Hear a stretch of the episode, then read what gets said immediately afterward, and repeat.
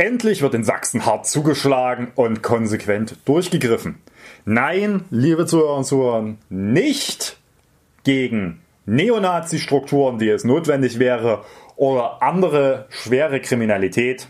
Nein, es geht zur Sache gegen Cannabiskonsumenten, Schwarzfahrerinnen und Schwarzfahrer und andere sogenannte Bagatelldelikte. Warum das ziemlich absurd ist, dazu heute mehr. Werte Kolleginnen und Kollegen, was ist denn das für ein Käse? Haben Sie eigentlich mal bedacht? Selbst in Sachsen. Schon alleine diese bodenlose Frechheit. Das ist doch aber nicht der Maßstab. Ja, da bin ich ja gespannt. Hallo und herzlich willkommen zur 23. Ausgabe des Podcasts Zwischenrufe mit dem großen Thema Symbolpolitik und Populismus. Denn wir wollen nicht nur über die kläglichen Versuche der CDU, den starken Staat endlich mal zu proklamieren, zu reden und vor allen Dingen darüber, welchen Schaden dieser Irrfahrt anrichtet, sondern auch über die jüngsten Äußerungen der Bundesvorsitzende der CDU und die Frage reden, ist das noch konservativ oder kann das weg? Diesmal ist die perfekte Überleitung zu Lisa, die schon viele Fragen hat, dass wir ja heute über eine bekannte Saarländerin äh, sprechen. Wahrscheinlich ist es auch dort so, dass nur Saarländerinnen über Saarländer reden dürfen. Deswegen Lisa jetzt das Wort erhält. Genau, als gebürtige Saarländerin schlägt mein Herzchen natürlich höher. Wobei, ja, der Grund natürlich nicht ganz so charmant ist. Aber wir schieben das erstmal an zweite Stelle und beginnen mit einem wunderschönen Wort, das ich hier auf meinem Papier stehen habe, nämlich Bagatellstraftatendebatte. Wunderbar. Kriegt das gescrabbelt? Ja. Für Scrabble ist es zu lang, aber Hangman könnte es damit bestimmt spielen. Die CDU hat mal nicht rumgelabert, sondern gemacht. Nur, was man davon halten soll, das ist eben so die Frage. Was haben sie denn gemacht? Fangen wir vielleicht da oh, vorne mal an. Sie hätten lieber die Hände stillhalten sollen. Naja, sie selber haben eigentlich offiziell gar nichts gemacht, sondern es war der Generalstaatsanwalt des Freistaats Sachsen, Herr Aha. Strobel der eine sogenannte Rundverfügung erließ. Nicht zum ersten Mal. Wir hatten das schon mal beim Thema Angriff auf Rettungskräfte. Jetzt hat er aber das Thema sogenannter Bagatellstraftaten entdeckt. Nun kann man sagen, hat ja die CDU nichts mit zu tun, aber mal hat aufs Herz, das macht ein Generalstaatsanwalt nicht ohne Segen des Justizministers und der ist nun mal CDU-Mitglied. Hm, worum geht's? Ganz einfach zusammengefasst. Man möchte, dass die Staatsanwaltschaften in Sachsen weniger Verfahren einstellen und mehr vor Gericht bringen, um eine Verurteilung der Tatverdächtigen auch anzustreben. Deswegen macht man im Wesentlichen zwei Dinge. Man proklamiert erstmal, dass grundsätzlich nur noch in ganz, ganz wenigen Ausnahmefällen von der Möglichkeit der Einstellung Gebrauch gemacht werden soll. Die Strafprozessordnung sieht vor, dass man bei so einer Geringfügigkeit Straftaten auch einstellen kann, selbst wenn man der Meinung ist, dass die Person die Straftat begangen hat eben weil kein großes öffentliches Interesse an der Strafverfolgung besteht oder weil es eben das erste Mal ist und es eben wirklich eine Kleinigkeit ist. Das will man zukünftig ändern. Und zum anderen sagt man auch, man grundsätzlich die Schwelle für die Bagatelldelikte, wo eben diese Wirkung sich entfaltet, auf, ich glaube, nur mehr 10 Euro reduzieren will. Und darüber hinaus soll man alles zur Anklage bringen. Der Justizminister hat uns das in seiner fulminanten Regierungserklärung am Beispiel einer Parfümflasche für 23,90 Euro erläutert. Mhm. Ich weiß nicht, wo der Parfüm kauft. Nun ja. Was heißt das denn jetzt konkret für die, für die Auswirkungen? Welche wird es denn haben? Die CDU wünscht sich die Auswirkung, dass jetzt endlich mal Härte und Entschlossenheit der Strafverfolgung signalisiert wird und dass es deutlich gemacht wird, dass es ja keine rechtsfreien Räume in Sachsen gibt. Oh, ja, in der Praxis wird es wohl so aussehen, dass das vor allem eine wirklich gezielt koordinierte Überlastungsattacke gegen die Amtsgerichte darstellt. Denn was heißt das? Ein Großteil der Verfahren, die bisher bei der Staatsanwaltschaft bereits eingestellt wurden, werden jetzt dort zur Anklage oder zum Strafbefehl geführt, landen dann bei Gericht und dann stapeln sich beim zuständigen Amtsrichter ungefähr doppelt so viele Verfahren wie bisher und der sagt, Toll, schickt einen Brief mit Dankeschön und Blumenstrauß an den Justizminister und sagt, endlich mal hast du Härte bewiesen, mein Schreibtisch ist voll. Nun ja, also das ist also schon in der Praxis absurd gedacht. Wir haben eher die Situation, dass wir eine Vielzahl von vollkommen überlasteten Gerichtsstrukturen in Sachsen haben und auch keine Besserung in Sicht ist, weil die Koalition sich auch vornehm zurückhält, was neue Richterstellenausbringung im Haushalt beispielsweise angeht. Kurzum, das Ganze kann schon nicht funktionieren. Es hat aber nicht nur ein Geschmäckle, sondern es hat schon eine Dimension, wenn man quasi auf die Bagatellstraftatbestände draufgeht, gleichzeitig aber wir in Sachsen Verfahren liegen haben bei Gericht, wie beispielsweise das Verfahren gegen die Neonazi-Fußballgruppierung Faust des Ostens, was 2013, sind wir 2019, also vor sechs Jahren angeklagt wurde und bis heute wegen Überlastung der zuständigen Strafkammer am Landgericht das Verfahren noch nicht eröffnet wurde. Da geht es nicht um irgendwelche Bagatelldelikte, da geht es um Hardcore-Neonazis, die teilweise noch freundlich durch die Gegend rennen dürfen und nun absehbar auch ist, wenn, selbst wenn das Verfahren je eröffnet wird, endet das, weil das ja schon so weit her ist, eher mit äh, Freisprüchen. So, kurzum, die Dimension, die damit klar wird, die kleinen hängt man, die großen lässt man laufen. Und das verkauft man dann als konservative, starke Staatspolitik. Also das ist so dämlich, dass es raucht. Dazu passt ja dann auch ganz gut das Zitat von Herrn Kretschmer höchstpersönlich, der ja sagte, dass man damit jetzt mal Politik für die Anständigen machen wollte. Ja, das ist ein Zitat, was er, glaube ich, früher oder später bereuen wird. Denn wer anständig ist und wer nicht, das hat nicht ein Ministerpräsident zu entscheiden, sondern es ist eine Frage von gesellschaftlichen Aushandlungsprozessen. Und selbst da ist das, das nicht die Frage. Hier geht es um Strafrecht und da geht es um, nicht um die Frage von Anstand und Moral und ob ich etwas richtig oder gut finde, sondern da geht es um eine objektive Gesetzeslage und von der entfernt man sich. Mit, mit der Äußerung war klar, dass das alles nur politisch getrieben ist und nicht von sachlichen Verstand geprägt, sondern reine Symbolpolitik. Warum? Weil es auch in der Folge offenbart, dass das Staats- und Rechtsstaatsverständnis der sächsischen CDU absolut kaputt ist. Also was die in den letzten zwei Plenartagen dort losgelassen haben, das sächsische Polizeigesetz soll auch Härte demonstrieren, zeigt die totale Selbstentkernung des Schutzes von Grund- und Bürgerrechten, wie ich das so innerhalb von so kurzer Zeit noch nicht erlebt habe. Entweder ist das solche intellektuelle Dünnbrettbohrerei, oder es ist Teil einer ganz großen Strategie. Da habe ich aber echt Angst vor, weil das letztendlich früher oder später im der weiteren Fortführung des autoritären Obrigkeitsstaats mündet. Wann kommen die Konservativen denn zurück zu mm, ja, dem Konservatismus, den man eben von ihnen kennt? Das momentan mhm. ist ja eher populistisches Gehabe. Nie, das ist äh, populistischer Dummfang, was hier betrieben wird. Also, ja, das beginnt schon bei, mit diesen Anstandsrhetorik und so weiter, beginnt schon bei einer grundsätzlichen Fehleinschätzung die liegt in der Gestalt, dass man der Meinung ist, es Strafrecht solle über die Frage von persönlicher Eignung oder sonst was entscheiden. Käse. Das zeigt sich schon daran, dass man das Gefühl hat, dass quasi durch solche Metaphorik wie anständig und so weiter Personen, die Straftaten begangen hat, sie quasi so an Rand der Gesellschaft gedrückt werden. Nun ist es nicht in Ordnung, Straftaten zu begehen und dafür gibt es ein Strafrecht. Aber an der Frage, wie ich mit Straftäterinnen und Straftätern sowohl im Prozess als auch in der Folge umgehe, also mit jenen Personen, denen ich unter Umständen sogar die Freiheit nehme, entscheidet sich ganz viel von Rechtsstaatlichkeit. Und wenn man sich davon verabschiedet, vom Resozialisierungsgedanken, was wir jetzt schon hatten bei den ganzen Strafvollzugsgesetzen, wenn man sich von dem sogenannten Opportunitätsgrundsatz, also dass ein Rechtsstaat auch nur das strafrechtlich verfolgt, was angemessen und sinnvoll ist, verabschiedet durch solche Härteerlasse wie das durch den Generalstaatsanwalt, dann zeigt er, dass man nur noch auf der Ebene fachfremder, populistischer Symbolpolitik unterwegs ist nach dem Motto, Uga, Uga, wir machen jetzt den starken Staat.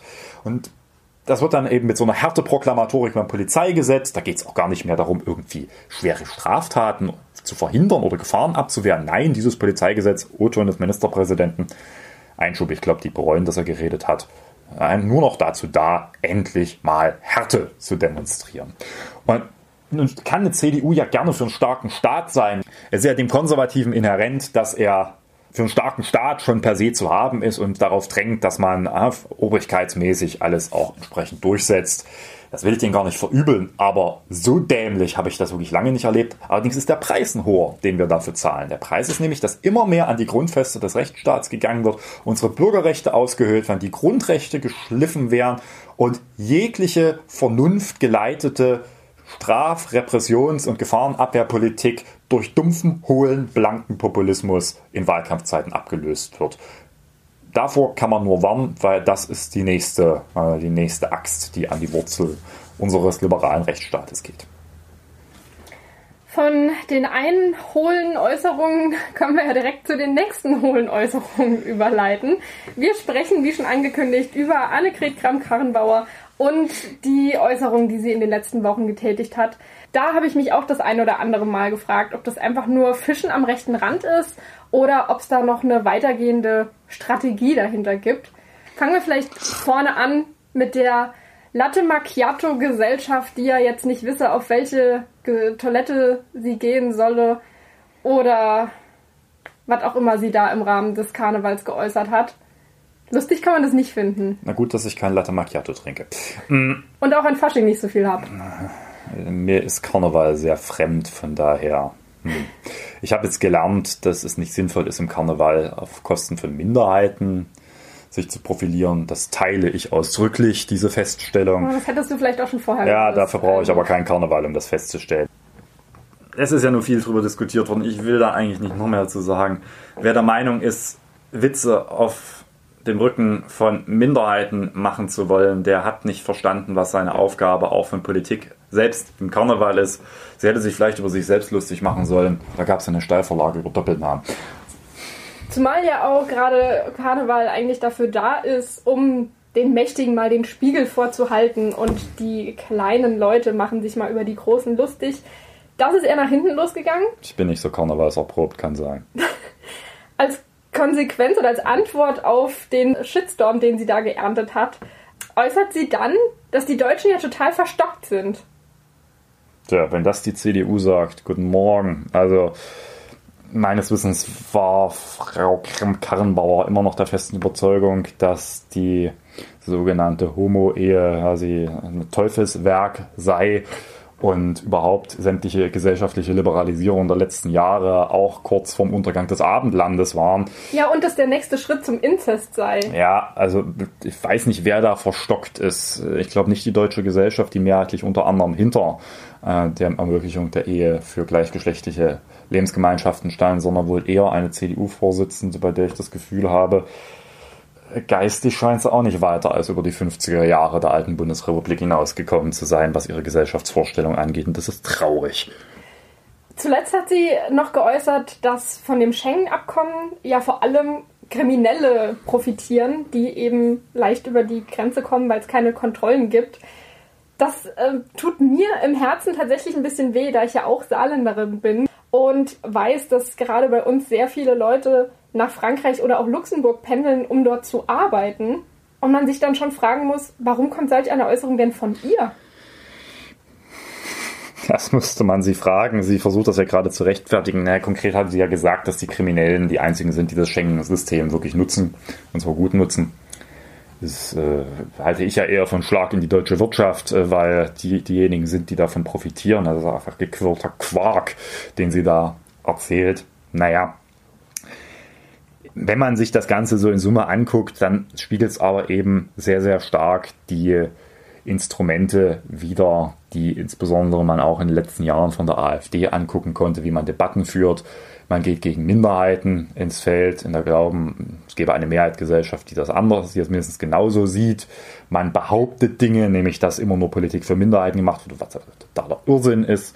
Und man versucht an die Frage von Grundfreiheiten ranzugehen und gesellschaftlichen Errungenschaften, weil man erzählt, dass das alles nur wahlweise Kriminellen oder anderen Personen nutzt, die man in der Gesellschaft jetzt nicht unbedingt befördern will und rudert dann immer zurück, wenn die öffentliche Verlautbarung dann unter Feuer steht, sei es dann mit der nächsten Wolte, wir sind alle verklemmt oder jetzt bei Schengen, wo sie ja versucht, mir als Saarländerin muss ja keiner erklären, wie wichtig Schengen ist, naja, offensichtlich schon, wenn man solche dämlichen Äußerungen von sich gibt damit wären wir ja quasi wieder bei unserer Eingangsfrage. Ist es denn reines Fischen am rechten Rand und hat es eine Strategie, dass sie solche Äußerungen von sich gibt? Hm, ich glaube, es hat eine Strategie. Ich finde noch eine Entwicklung, die ein bisschen untergegangen ist in den letzten Tagen, sehr interessant. Die CDU hat äh, auch erklärt, dass sie einen eigenständigen Newsroom aufbauen will in den nächsten Jahren bis zur Bundestagswahl, um eben direkte Kommunikation zu ermöglichen und eben nicht durch Medienmittlerinnen und Mittler da beschränkt zu werden in dem, was wiedergegeben wird. Das ist auch so ein Teil, so sehr ich das aus professioneller Sicht sogar nachvollziehen kann, was natürlich ein Baustein ist, wenn man sehr populistisch auftreten will, indem man sich quasi der Gatekeeper-Funktion der Medien entziehen will.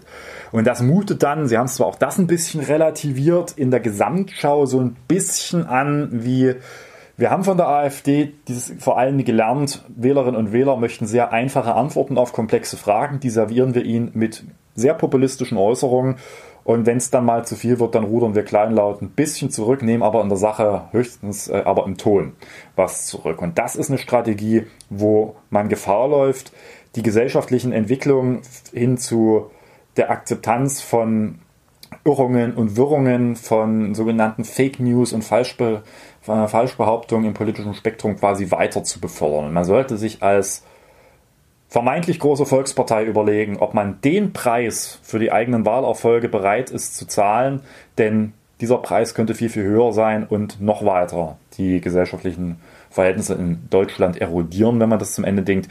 Ich finde eine CDU, die ja auch immer sagt, sie ist eine Partei von Staatsverantwortung, sollte von derartigen populistischen Geseier und entsprechender Beförderung schleunigst die Finger lassen und hin zu Sachpolitik statt zur Symbolpolitik kommen. Ich hätte ja noch verstanden, wenn es eine Strategie ist, um auch ähm, Annegret Kramp-Karrenbauer mehr in den Fokus zu rücken und bekannter zu machen, um sie eben für die Position als eventuell Bundeskanzlerin zu stärken. Jetzt sieht man ja aber in den Umfragewerten, dass sie an Sympathiepunkten verliert. Trägt sie letztlich einen Image-Schaden davon oder ist es noch so weit bis zur Wahl, dass das momentan noch keine Rolle für sie spielt? Das wird sich zeigen, das ist schwer abzuschätzen kann natürlich sagen, sie hat eher ein Bekanntheits- als ein Beliebtheitsproblem. Also es nützt ja nichts, beliebt zu sein unter diejenigen, die einen kennen, wenn einen kaum einer kennt. Von daher ist es erstmal das Ziel, die Bekanntheit zu steigern. Markus Söder hat ja dann einen schönen Satz gebracht zum Thema, mein erstes Ziel war, meine Bekanntheitsbewerte zu steigern, danach gucke ich mir meine Beliebtheitswerte an. Das kann man so machen. Von daher gilt dann der Grundsatz natürlich, schlechte Werbung ist besser als gar keine. Ob das der CDU langfristig nützt, daran habe ich erhebliche Zweifel, denn generell zeigt sich so eine Linie, der Selbstentkernung der politischen Ideen der Konservativen, die immer mehr auf reine stumpfe Symbolpolitik verfallen, die auch diesen ursprünglichen Nimbus, dass man Sicherheit und Verlässlichkeit ein Staatsgefüge lenken könnte, durch solche Wolken natürlich vollkommen verlässt. Und das ist ja nicht nur Kramp-Karrenbauer, das haben wir ja bei der CSU und bei Horst Seehofer rauf und runter gesehen wo man schon die Frage stellen kann, ist das eigentlich noch der Zustand einer CDU, wie als Legitimation als einer vermeintlich großen Volkspartei er existieren wird, dass man auf allen Seiten nur noch beginnt, hohle Phrasen zu dreschen. Ob das die Wählerinnen und Wähler langfristig gutieren, da habe ich meine Zweifel dran. In Bayern müssen sie eigentlich erkannt haben an den Wechselwählerschaften unter anderem zwischen CSU und Grün, dass dort vor allen Dingen jenes Klientel besser gebildet, jünger hingegangen ist, die offensichtlich mit derlei Phrasendreschen nicht anfangen können sondern die Probleme gelöst haben wollen. Und zwar wirklich und nicht mit irgendwelchen stumpfen Symbolpolitik. Es wird sich zeigen. Am Ende entscheidet der Wähler und die Wählerin an der Wahlurne. Aber wir haben ja noch etwas, bis wir dann zumindest mal in Sachsen sehen, wie sich das Ganze vielleicht äußert. Ja, damit wären wir eigentlich am Ende angekommen. Und ich habe nichts weiteres übrig, als dich zu fragen, was hast du mitgebracht? Ich habe heute sogar drei Mitbringsel. Wow. Ja. Äh, zwei waren geplant, eins ist etwas spontan gekommen. Zu den geplanten äh, Mitbringseln. Zunächst habt ihr vielleicht ein Thema vermisst im heutigen Podcast, das Thema rechtsextreme Immobilien und Strukturen.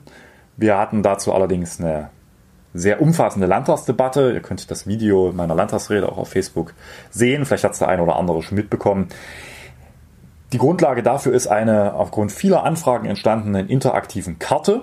Und in dieser interaktiven Karte könnt ihr quasi sehen, auch euch informieren, welche Strukturen der rechten Szene es in Sachsen gibt. Ihr findet die unten auch entsprechend verlinkt. Und die zeigt nämlich ein was deutlich. Unser Problem sind nicht irgendwelche Bagatelldelikte, sondern hart verfestigte Neonazi-Strukturen. Ministerpräsident hat jetzt gesagt, er will die zerschlagen. Da bin ich mal gespannt. Seine Leute haben den Antrag von uns, unter anderem mit einer stärkeren Beratung der Zivilgesellschaft vor Ort zu agieren, erstmal abgelehnt. Zweites Mitbringsel, große Klammer war ja so ein bisschen Rechtspopulismus und Symbolpolitik bei der CDU. Ein bisschen weiter geht Volker Weiß in seinem Buch Die autoritäre Revolte, die neue Rechte und der Untergang des Abendlandes. Da geht es eben wirklich um den strammen Rechtspopulismus und die Darstellung vor allem der Traditionslinien der neuen Rechten. Volker Weiß ist in der kommenden Woche am 26.03. bei uns zu einer Veranstaltung da und wird dort aus diesem Buch lesen und eine grundsätzliche Einführung über die neue Rechte und die aktuellen also die Entwicklungen in Europa geben. Er ist der Fachmann in diesem Bereich. Wir hatten schon mal eine Veranstaltung mit ihm zu Pegida als Ausführung der neuen Rechten. Top besucht, super Vortrag, kann ich nur empfehlen. Kommt vorbei, 19 Uhr, grüne Ecke in Dresden am 26.03. Ja, und spontan habe ich jetzt gerade in meinen Rucksack gegriffen, hm, weil wir uns ja über die CDU und generell unterhalten haben und so ein bisschen auch über die Frage, ist das eigentlich noch konservativ oder kann das weg?